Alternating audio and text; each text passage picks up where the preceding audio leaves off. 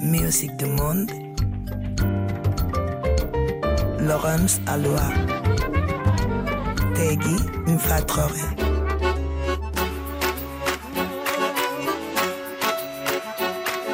Musique du monde sur RFI.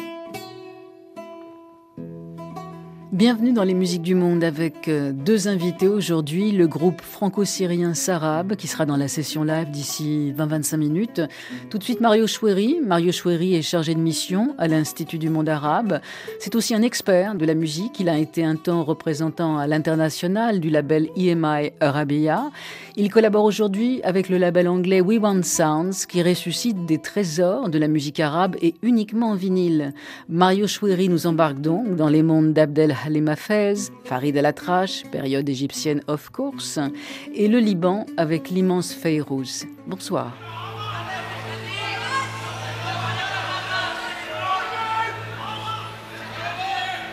موعود موعود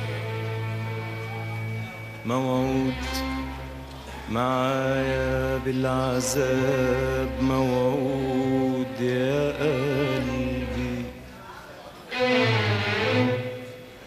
irmão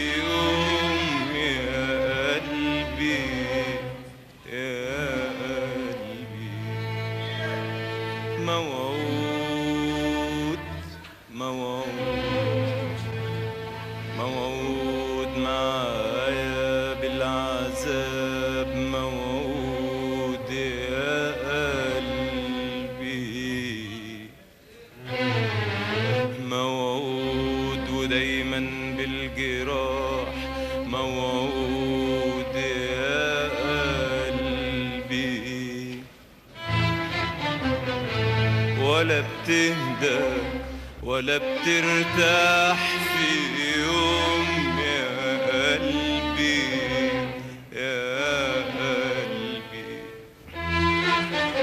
ولا بتهدى ولا بترتاح في يوم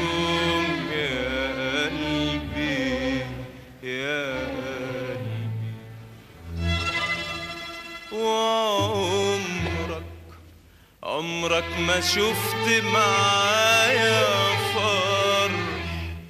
كل مرة ترجع المشوار بجرح.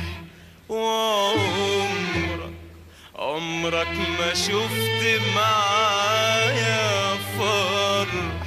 كل مرة كل مرة ترجع المشوار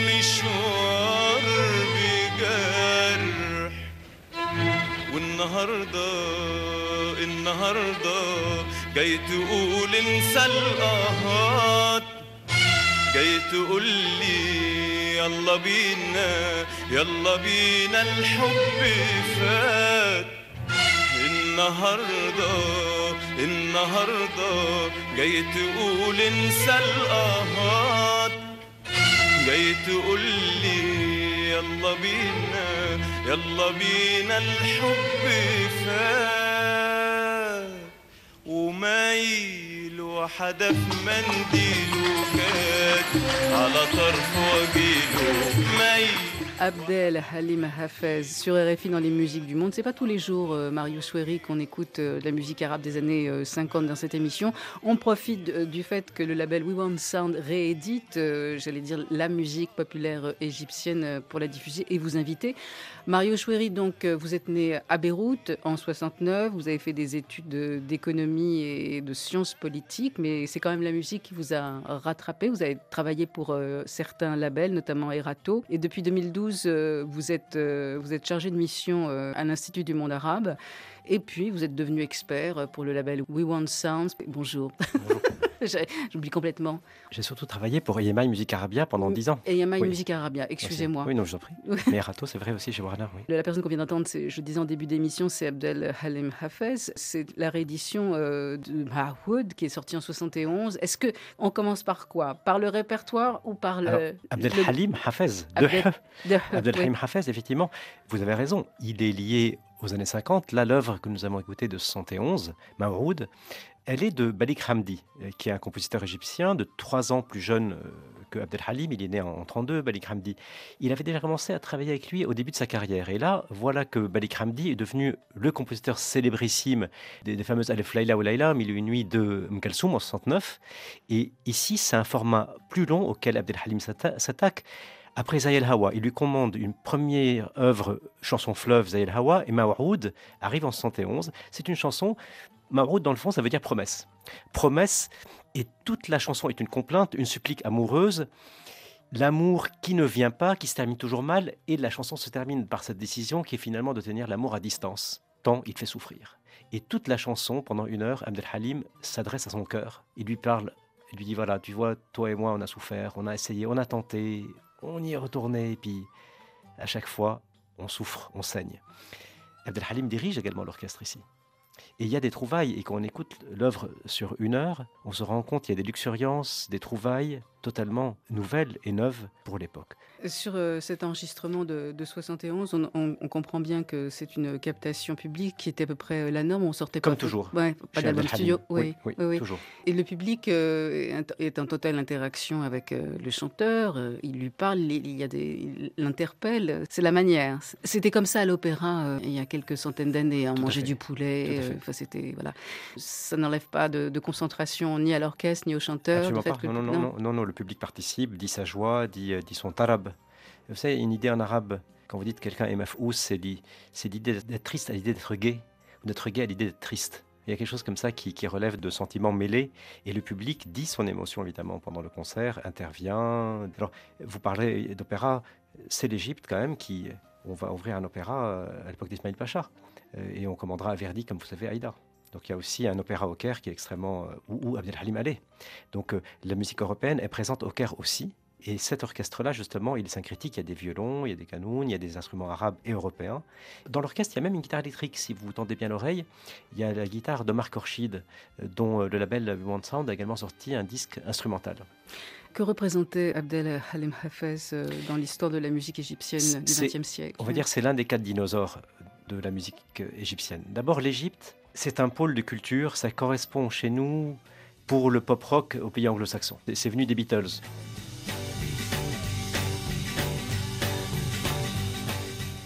voyez, et de Johnny Cash. Ça vient d'Égypte pour le monde arabe. Le monde arabe, dans les années 50, vous avez l'Égypte qui produit un cinéma. Abdel Halim a une carrière cinématographique brillante, une double carrière finalement musicale et cinématographique. Et tout le monde arabe est biberonné au cinéma égyptien, donc à l'accent égyptien, à la musique égyptienne. Vous en avez quatre en Égypte qui sont fondamentaux. Um Kalsoum, c'est la seule des, quatre qui est une femme. Um Kalsoum, la chanteuse. Mohamed Abdel Wahab, euh, qui joue du route d'ailleurs, et qui va aider Abdel Halim dans sa carrière. Farid Latrache, hein, le sourd en arabe, Farid Latrache, qui est d'origine druze syrienne, mais qui s'établit au Caire. Et enfin Abdel Halim. Donc ces quatre-là sont le panthéon de divinités de la musique égyptienne. Ils sont fondamentaux. Ils ont été les artistes qui ont le plus marqué et qui sont encore écoutés. Euh, aujourd'hui, dans le monde arabe, les radios sont plus conservatrices que chez nous. C'est-à-dire que le, temps d'antenne de Damia ou d'Edith Piaf, il n'est pas de 30-40% en France. Il est de 1%. Voyez Dans le monde arabe, le temps d'antenne des, artistes décédés et du passé pèse beaucoup plus lourd que l'équivalent en Europe pour nos artistes euh, décédés, Charles Trenet ou d'autres. Je vous propose un autre dinosaure, je ne suis pas sûre que le terme soit vraiment approprié ou soit de très bon goût. On va retourner dans votre pays d'origine, euh, Mario Choueri, avec euh, Fayrouz et, un extrait de l'album Kifa Kinta qui lui était sorti en 91.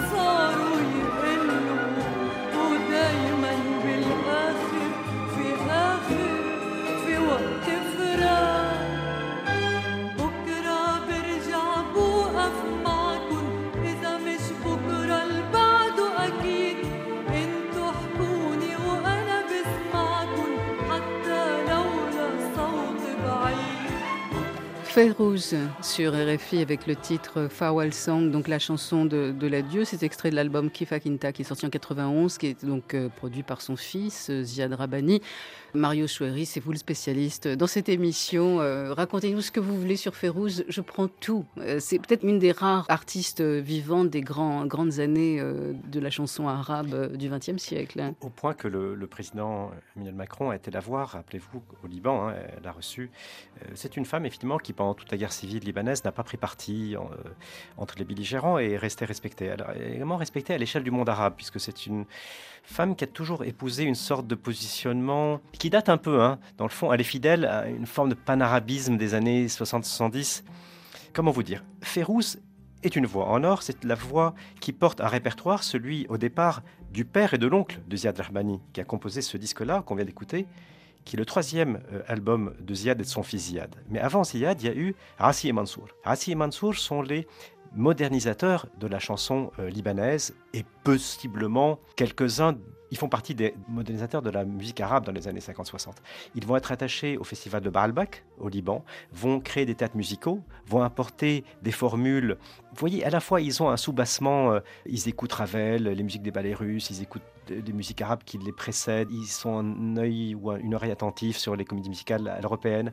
Ils créent une formule totalement neuve, nouvelle, et qui va propulser Férouz au devant de la scène. Malheureusement, euh, à un moment donné, Rassi a des problèmes de santé. C'est un mariage qui, hein, son mari, voilà, elle souffre également dans ce mariage qui, n'est pas simple. Et voilà que, euh, alors que Rassi n'est plus en mesure d'assurer la carrière de Férouz, il a des problèmes de santé, elle commence à travailler euh, sur un disque, d'abord Wahdon et Kifakenta. Ici, vous avez mis une très belle chanson, évidemment, la fameuse Orniat al-Wadar, chanson d'adieu, Farewell Song qui en réalité a une tonalité assez orientale, très traditionnelle, ce qui n'est pas la couleur de l'album, qui est beaucoup plus jazzy, moderne, et qui a beaucoup choqué à l'époque, puisque Ziad, qui est disruptif, comme on dirait aujourd'hui, fait chanter par sa mère, qui est une femme plutôt traditionnelle, une chanson où elle est amoureuse ou elle reste amoureuse d'un homme marié. Évidemment, euh, ça a beaucoup jasé au Liban là-dessus, société conservatrice, à raison ou à tort. Reste que c'est un disque extrêmement musical, merveilleusement bien produit et qui, à ce jour, reste sans doute la plus grande réussite de cette collaboration entre Férouz et son fils Ziad. Euh, on invite donc euh, nos amis euh, mélomanes à, acheter cet album, donc We Want Sound, produit, donc réédité par le label anglais, initialement sorti sur le label Relaxine, qui aujourd'hui appartient au groupe EMI, qui a licencié ce vinyle-là ici à We Want Sound. C'est une œuvre absolument incroyable, très dynamique, très fraîche, et on a une Férouse groovy, vous voyez, les DJ apprécieront. C'est vraiment une musique. On a la grande Férouse, mais dans un format moins traditionnelle que la très belle chanson que vous avez mise. Vous le mentionniez en début de, cette partie de, l'entretien, Férouz euh, est la personne qu'Emmanuel Macron est allé voir au Liban, c'est dire si elle a du poids. Est-ce qu'elle a du poids dans le monde arabe?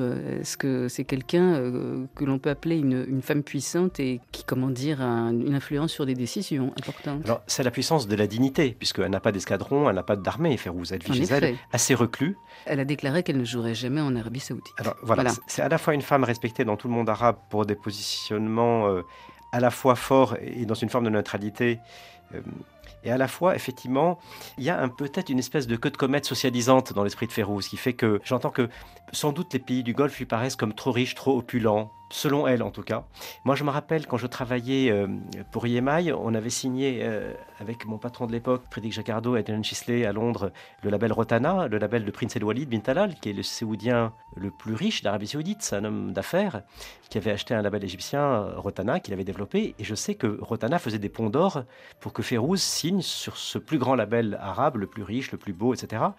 Et Férouz n'a jamais cédé aux sirènes euh, d'une signature chez le label qui aurait pu lui donner le plus d'argent, puisque c'est un label qui distribuait des millions d'euros à, des grands artistes comme Amr Diab euh, en Égypte ou ailleurs. Donc effectivement, j'avais déjà senti à l'époque où elle était en contrat chez nous, puisqu'elle était chez Relaxine, qui est un label que nous avions acheté, après une grande période, Voix de l'Orient. Il y a eu deux périodes chez Férouz, Voix de l'Orient et Relaxine. Et cette seconde période, elle était chez Relaxine, petit label libanais qui avait des moyens euh, modestes, on va dire, euh, même racheté par EMI. Vous savez, une maison disque comme EMI, ça, doit gagner de l'argent. Donc on ne pouvait pas investir sur un album plus que ça ne rapporte. Là où Prince El Walid, lui, pouvait, chez Rotana, euh, donner 2 zéros de plus à un artiste et être déficitaire, puisque c'est Prince El Walid. Et les labels sont des lieux merveilleux, on peut perdre de l'argent, ce qui n'était pas le cas dans les majors du disque. Reste que on a la chance d'avoir gardé Férouz chez nous et aujourd'hui, je suis si fier de pouvoir dire que EMI peut licencier belles bandes un label anglais courageux, Band Sound, pour pouvoir assurer que ceux qui aiment le vinyle pourront écouter dans une formidable euh, qualité sonore, euh, des chansons et des disques aussi merveilleux que ceux dont vous nous parlez aujourd'hui. Tous ces albums ne sortent qu'en vinyle En vinyle, absolument. Oui, voilà. Sound, euh, des rééditions vinyle, 180 grammes, un travail sur les masters merveilleux. Et effectivement, et, ça m'a fait plaisir d'aider Mats à Londres, justement, à, rééditer ces disques, dont j'assure parfois les notes de, pochette, ce qui, je crois, est le cas pour, pour celui-ci. Absolument. voilà, je ne vais pas tous, mais c'est toujours un plaisir. Et c'est un bon complément à mon travail un institut du monde arabe où, l'air de rien, on est quand même là aussi pour montrer euh, la face lumineuse euh, de la culture arabe. D'ailleurs, à ce titre, puisque nous parlons de Férouz, j'en profite pour vous annoncer l'ouverture à Amsterdam euh, l'exposition Diva arabe que nous avions produit à Paris il y a quelque temps à l'Institut du Monde Arabe et qui voyage au Tropen Museum où Férouz sera représenté comme Warda, comme Um Kalsoum pour le public hollandais qui va pouvoir mirer de ses yeux et entendre de ses oreilles cette grande époque finalement des divas, de femmes courageuses, de femmes qui ont des parcours de vie qui ne ressemblent pas à l'idée un peu rapide qu'on se fait des femmes en Orient. Ce sont des femmes fortes.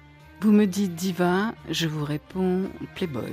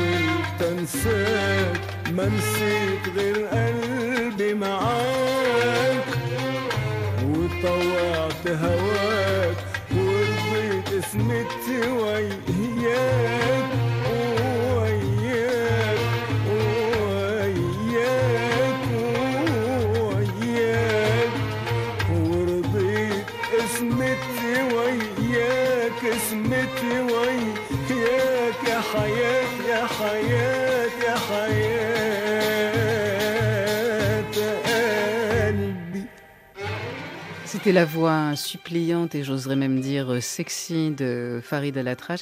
Mario Choueri, cet homme euh, a dû mettre à ses pieds euh, toutes les jeunes femmes, euh, même plus âgées et jusqu'au fond des âges, parce que non seulement il est beau, il a une voix d'enfer et voilà quoi. Évidemment, il a, il a eu beaucoup d'histoires d'amour célèbres. Hein. Samia Gamal, la fameuse danseuse du ventre, Shadia, Leila Jazaleya. Il a même eu une histoire avec l'ex du roi Farouk. L'ex du roi Farouk, voilà, ouais. Nariman. Vous voyez, donc évidemment, euh, c'est un homme, euh, un homme à femme, voilà, dans tout le respect qu'on doit euh, au sexe féminin, c'est un homme qui, évidemment, a, a multiplié les aventures. Et euh, voilà, donc sa sœur est célèbre également, Asman, la fameuse. Elle était belle aussi. Elle était belle également. Alors, Morte ce, sur le Nil, on ne sait pas trop. Voilà, même. alors c'est une mort qui aujourd'hui, comme Kennedy, n'est toujours pas éclairée. J'avais entendu des choses, mais... Oui, qu'elle fut espionne, etc. C'est une famille qui vient finalement de la montagne syrienne, Druze. Alatrache veut dire sourd. Il y avait un, patriarche dans la famille qui était sourd, effectivement, euh, autrefois, et c'est une famille qui a joué un rôle dans les luttes euh, contre la présence française. C'était la Grande Syrie. Et donc, pour des raisons politiques, cette famille-là va s'enfuir, aller en Égypte, où euh, vont naître à la musique à la fois Asman et, et Farid. C'est un disque tardif, ici. Donc, une bande originale de film. Nagm fi Hayati, qui veut dire mélodie dans, ma vie. Cette œuvre-là, ici, euh, ce film-là est, produit par Henri Barakat. Cette œuvre, si vous voulez, et notamment le morceau Habina Habina, qui est un peu le tube, ce, ce disque-là, est une œuvre au départ qui a été euh, inspirée à Farid par une Miss Univers qui vient du Liban, Georgina Rezek. Et cette femme-là, euh, une espèce de blonde libanaise comme ça, qui est devenue Miss Univers, avait inspiré une chanson qu'il n'a jamais sortie. Et cette chanson, euh, Georgia Georgina, est devenue Habina Habina. Et c'est vraiment le, titre, euh, je pense, qui porte l'album, en tout cas en termes de tube, en tout cas. Il est évidemment le quatrième pied de la table, si j'ose dire. C'est vraiment le quatrième euh, personnage important de la musique égyptienne et donc de la musique qui va toucher tout le monde arabe. Donc Farid est un immense joueur de oud, en plus qu'un crooner. Il y a chez lui du Nat King Cole, vous voyez, il y, a, il y, a, quelque chose qui relève de, de, de tout ça. On va terminer euh, cette émission avec euh, un, un, autre album de Fayrouz, euh, c'est Wallan, qui est un peu plus jeune que l'album précédent. 79. On... Oui, c'est ça.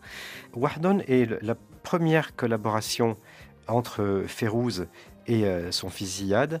Euh, c'est un disque qui apporte pour la première fois un son euh, moderne et nouveau pour Férouz, qui en fait, moi je me rappelle très bien avoir un jour visité Ziad Rahbani chez lui à la maison, et, vous aviez chez lui Tom Jobim, euh, Didi Bridgewater, Miles Davis, et vous voyez toutes ces sonorités qu'il aime, la, la, bossa énormément, hein, Javan, toutes ces choses-là, et toutes ces musiques qu'il aime, il saura les fondre avec l'Orient pour offrir à Férouz un substrat musical totalement neuf dans sa carrière, qui va assurer une seconde partie de carrière du même niveau que la première, et qui lui permet de se renouveler.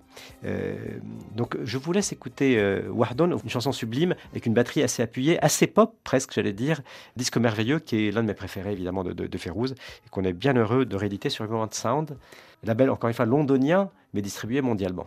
Vous voulez me dire quand même quelque chose sur We Want Sound, sur ce label londonien? Ben, C'est un label très courageux parce que euh, il est euh, dirigé par, euh, par Matt, Matt Robin, qui a été également à un moment donné directeur marketing du grand label World Circuit à l'époque de l'explosion de la musique cubaine. Donc c'est quelqu'un qui a beaucoup euh, développé de, projets musicaux de d'immense qualité et s'est mis à la réédition avec le talent d'un défricheur, d'un curieux. Et c'est un label vraiment qui sort des, des choses, je pense, qui sont demandées par les DJ, le public, des, disques rares qu'on ne trouve plus et qu'il ressort avec une attention euh, d'amoureux, d'artisans.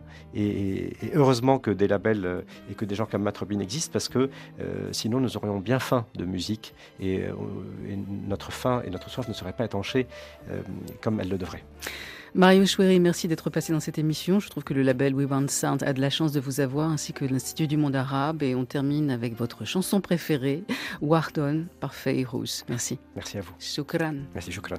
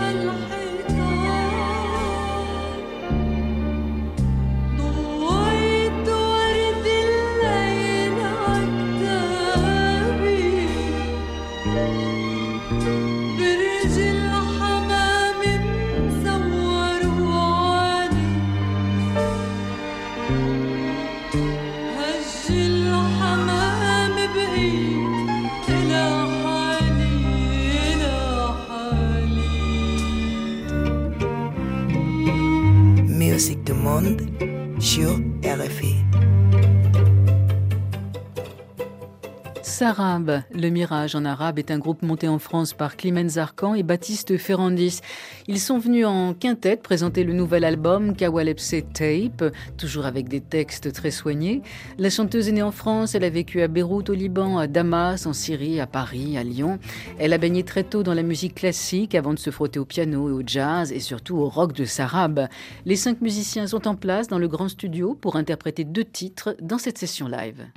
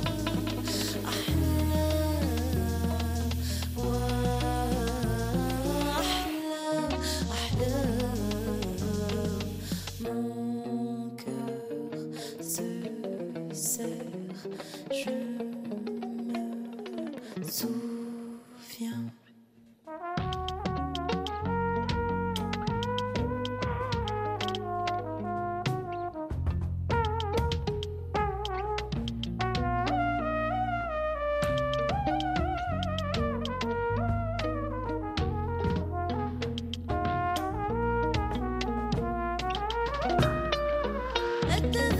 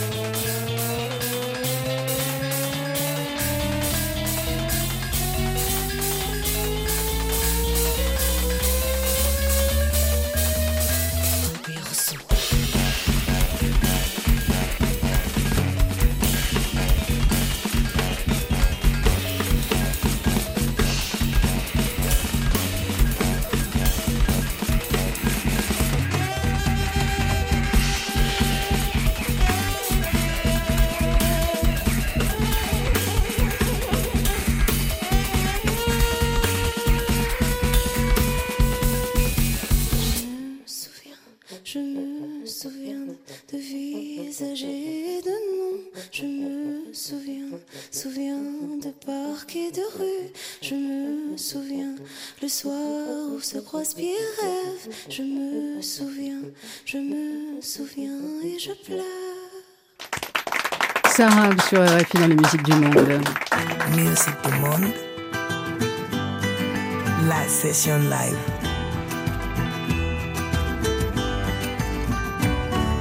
Sur RFI. Sarah, c'est Clemens Zarkan au chant, Baptiste Ferrandis à la guitare, Robinson Roury à la, au trombone, Paul Bern à la batterie, Timothée Robert euh, à la, à la basse. Euh, le nouvel album, vous allez me prononcer Clemens, parce qu'à chaque fois j'ai des difficultés avec la langue arabe. Alors? Kawal et Bistape. D'accord, Kawal et Bistape. Alors Kawal, ça vient de, de Kawala. Vous voulez peut-être nous expliquer, faire un peu de musicologie? C'est une forme euh, dans la musique classique arabe euh, où en fait il y a de l'improvisation, des choses très écrites. Du coup, c'est une forme classique dans la musique arabe classique où il y a des moments d'improvisation, des moments euh, d'écriture. En fait, on a voulu, euh, on a utilisé du coup le mot de cette forme parce que c'est un peu ce qu'on fait dans Sarab, mais vu qu'on fait pas de la, musique classique arabe, je me suis dit qu'on pouvait pas euh, garder le nom comme il existe et qu'il fallait un peu rajouter quelque chose pour le pour dire on s'est inspiré de ça, c'est pas vraiment ça. Mais on vit au 21e siècle. Voilà, c'est ça. tape. Donc oui, tape. Et du coup, c'est pour ça que j'ai rajouté aussi le is à la fin. Kawal et biz. Et euh, tape, c'est le. c'est on a trouvé ensemble avec Baptiste et c'est comme ça on s'est dit, on s'inspire d'une forme classique euh, musicale et euh, on la redit à notre sauce, quand on la refait à notre sauce. Donc le kawaleb, c'est bah, c'est une structure, hein, ce sont des traditions euh, d'écriture. Dans la musique classique, on a le lied, le canon, la sonate, etc. C'est pour donner une idée, pour faire l'équivalent euh, dans les musiques euh, occidentales. À table, on a Baptiste Ferrandis, qui est le guitariste, et Robinson Roury, qui est au trombone. Robinson, de mémoire... Oui, bonjour. Je vous avez l'habitude de la scène, des photos, des sûr. metteurs en scène, du cinéma, Des pauses. des pauses. Qu'est-ce que vous avez traficoté avec Quincy Jones? J'ai vu ça dans votre bio. Ouais. J'ai joué à Bercy euh, pour. C'était un orchestre euh, spécialement euh, pour une date spéciale à Bercy, euh, anniversaire de Quincy Jones avec plein d'invités. Et voilà, j'étais dans cet orchestre-là. Et, euh, et ça vous apporte, enfin je veux dire, in- indépendamment du fait que vous étiez dans, dans cet orchestre, est-ce que vous avez pu euh, discuter avec le maître ou vous étiez vraiment... oui, on a musicien de mais très peu parce qu'il y avait beaucoup d'échanges avec lui. Il y a eu des partages, de sourires, de, des encouragements, d'anecdotes, de, de direction aussi. Enfin, c'était vraiment. Vous avez beaucoup parlé avec les yeux. Cet album, on, on parle d'EP, d'Extended Play, parce qu'il y, a- y a cinq titres. Euh, Est-ce que c'est le prélude de quelque chose d'un un peu plus grand qui va sortir un petit peu plus tard? Baptiste Non, en fait là on a pensé vraiment euh, une forme courte, on voulait faire un EP. En fait, je pense que euh, avec le recul, c'est un virage vers quelque chose d'un petit peu plus lumineux. On était quand même dans un espèce d'univers assez tragique euh, qu'on affectionne beaucoup, assez euh, dur, avec beaucoup de violence. Et là, on, va vers quelque chose d'autre. Je pense que c'est un espèce de petit virage et on va voir où ça nous mène, mais en tout cas, il y a un truc plus solaire qui se décline dans cette musique, je trouve. Et voilà, à voir où ça nous mène, mais c'est pas, on n'a pas pensé encore à tout, tout le cheminement. Clément Zarkan, le titre que vous venez d'interpréter avec euh, vos, vos musiciens, c'est ça C'est traduit par euh, Je me souviens, vous faites allusion à... Je fais allusion à un poème de Maram El Masri, euh, qui est une poétesse syrienne exilée depuis euh, pas mal d'années.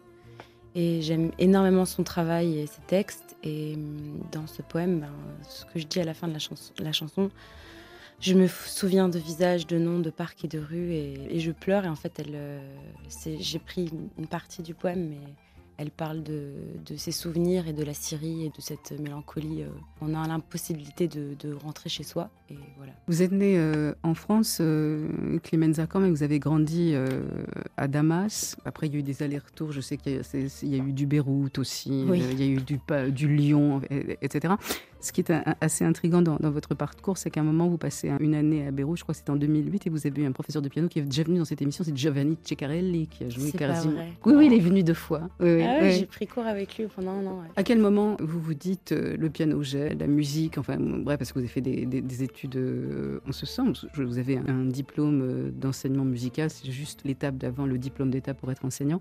Bah, le chant, le jazz, euh, qu'est-ce qui a été le, le déclic? Bah, j'ai vu un concert une fois euh, dans un club de jazz et un pote qui m'a emmené, qui m'a dit viens avec moi, euh, je t'emmène. Euh, J'ai fait ok. Yallah. et et il y a une meuf qui chantait qui était assez incroyable, Clémentine. Du coup, j'ai un peu, j'étais là waouh, j'ai envie de faire ça. Et en fait, ça m'a vite, passer le jazz, j'avoue. Il y a un titre, euh, disons, on va dire euh, testostéroné, euh, King Rast, qui a donné cette, cette- cette, euh, impulsion euh, aussi euh, rock dans cette EP. Et on est bien friand de ce qui se passe en Australie sur la, la scène euh, rock psychédélique. Là, il y a vraiment une mouvance. En Australie Ouais, un truc très Je connais pas intéressant. bien. Bah, en fait, depuis longtemps, mais euh, là, il y a vraiment des groupes de notre âge et des mecs qui produisent des choses euh, dans une qualité et dans une profusion qui nous intéresse beaucoup, quoi. Du coup, on s'est un peu, on est pas un, un peu parti là-dedans et euh, moi, j'ai la, on a la chance de, de connaître euh, un mec qui s'appelle Abdallah Bozekri Ossaz et qui a euh, une tradition et un discours sur l'instrument. Pour moi, se prêtait très bien à ce genre de, de fusion avec quelque chose de plus psychédélique, quoi. Donc l'idée c'était ça, quoi, essayer de trouver des passerelles entre, entre ces, deux, ces deux mondes. On l'annonce peut-être un peu, mais euh, King Rast va sûrement s'appeler Queen Rast. Ah bon? Voilà. Que s'est-il passé? C'était pendant une présentation dans un concert et en fait, euh, Baptiste est, est venu avec l'idée de King Rast. J'ai fait, c'est trop cool ce nom, c'est génial. Et quand j'ai présenté le morceau en concert, j'ai fait euh, King, euh, non Queen en fait. Et, euh, et du coup, les gars m'ont dit, allez, on va, c'est cool si on change le titre.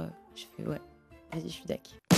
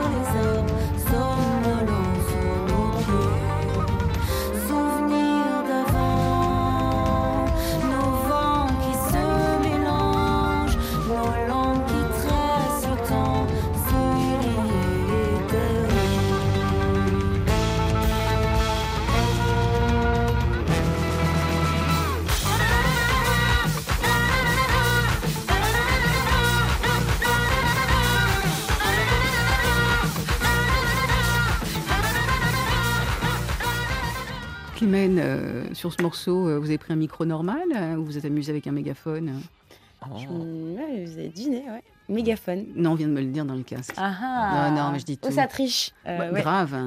Alors mégaphone, c'est bien. Ça fait. Alors là, pour le coup, euh, c'est extrêmement vitaminé. Euh, Les Oui. seuls groupes que j'ai vus avec des mégaphones, c'était des groupes euh, sadomaso, rock, anglais, complètement zarbi des Mhm. années 70, euh, qui arrivaient avec des tronçonneuses, ce qui n'est pas votre cas quand même. Non, la tronçonneuse, on n'y a pas pensé Bientôt. ça Bientôt, fait peur au pourquoi pas, public, ouais, je- pourquoi pas. Baptiste, je, je regardais la, la tournée que Sarab entame là pour ce printemps. Vous serez le, le 23 mars au Babel Music Expo euh, à Marseille, qui est un, un marché, on va dire, musique du monde, mais c'est un peu plus large que ça. Et après, je vois des, des dates. New Morning, 12 avril, sera le, le concert de sortie d'album. Euh, Jazz sous les pommiers à Coutances le 13 mai. Le 13 juillet, vous êtes à Jazz à Vienne. En fait, euh, les, les endroits où vous allez, c'est soit un peu euh, musique du monde, avec des guillemets, parce que je sais pas quoi mettre d'autre, ou le jazz. On peut vous caster dans, dans différents styles de, de festivals. On ne vous verra pas au Hellfest, par exemple. Ah Remarquez, avec euh, le Queen Rast, euh, on n'est pas loin. Mais euh, ils ont du mal à, à voir quel style de musique vous faites. Euh, oui, c'est un combat, parce que c'est la société entière qui a du mal avec les choses qui sont protéiformes de toute façon. Bah, C'est-à-dire que si je cherche du Mozart, je vais pas aller voir rap hip-hop, par exemple. Je vais aller voir musique classique. Oui, oui, oui, oui. Non, bien sûr. Il y a plein de festivals en France, il y a un gros réseau. Nous, on se sent bien aussi dans cette musique-là, donc c'est une musique qu'on pratique, donc on y joue beaucoup. Notre musique, elle peut se prêter à plein de genres d'endroits. Et du coup, c'est juste un peu plus long pour faire entendre ça, mais je pense qu'on y vient. C'est assez agréable aussi quand on va dans des festivals. Maintenant, on se dit, bon, là, on va dans un festival de jazz, on va plutôt jouer ça, ça, ça. Et, et d'autres endroits, on se dit, ok, là, on sort le, la grande artillerie. Ça se dit ça? La grosse artillerie La lourde. grosse artillerie. Ça fait combien de jours que vous n'avez pas dormi?